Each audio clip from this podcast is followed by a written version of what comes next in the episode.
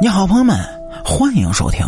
俗话说得好，咱这俗话说得好，叫“胖人三分财，不富也镇宅”。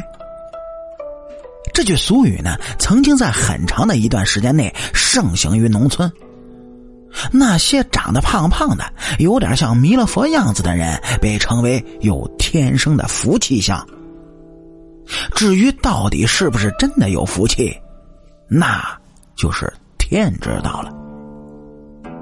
不过，旧时候农村对胖人有三分尊敬，那倒是事实。这与现代人以瘦为美，就形成了鲜明的对比。为什么会有这么一说呢？其实啊，原因很简单，那就是在旧时的农村，真正意义上的农民是根本胖不起来的。能胖起来的呢，都是那些大官或者是大地主家里的人，他们整天除了吃就是喝，养尊处优，又不用干什么农活。当然会胖起来，所以旧社会农村人口可以说是泾渭分明。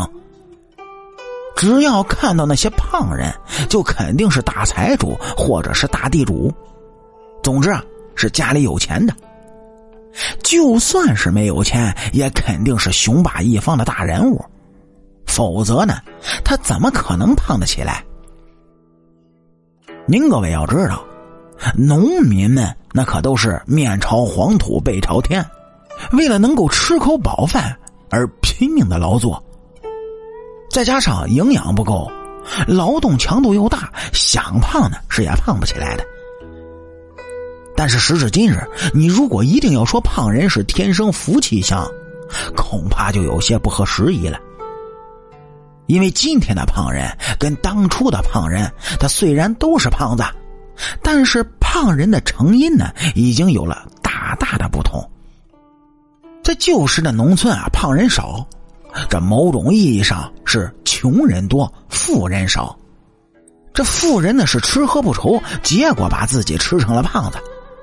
但是现在胖人多，恰恰相反，是富人多，穷人少，再加上缺少运动，生生的就把自己弄成了一个个的大胖子。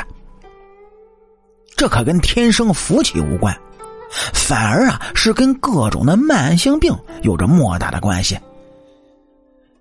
过去呢，人们喜欢胖子，是因为受到佛家文化的影响，一看到胖子就想起了那个笑眯眯的弥勒佛。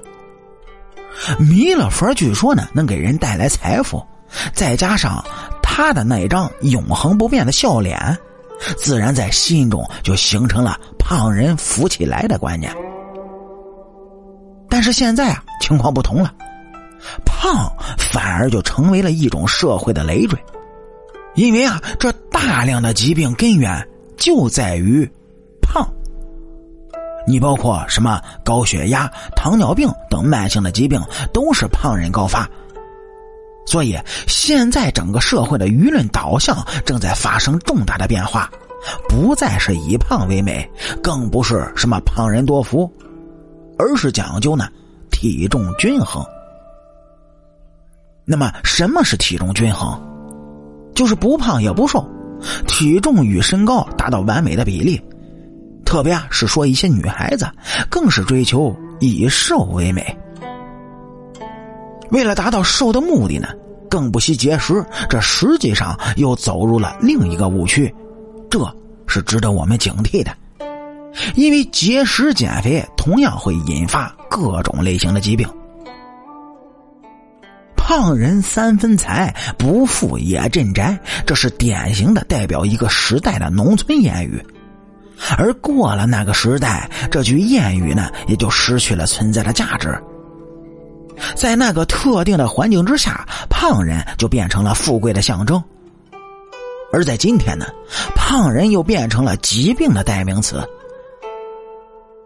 世事无常，天道轮回，很多事情啊，我们不能以固定的眼光来看待，而是必须啊，要用发展的眼光来看。过胖或者过瘦，其实对一个人的身体健康都有着影响。而那些身材匀称、有着黄金比例身材的人，那才是最让人羡慕的，就像那些 T 台上的超级模特一样。好啦，感谢您各位在收听故事的同时，能够帮主播点赞、评论、转发和订阅。我是您的老朋友水白头。俗话说得好，下期咱们接着聊。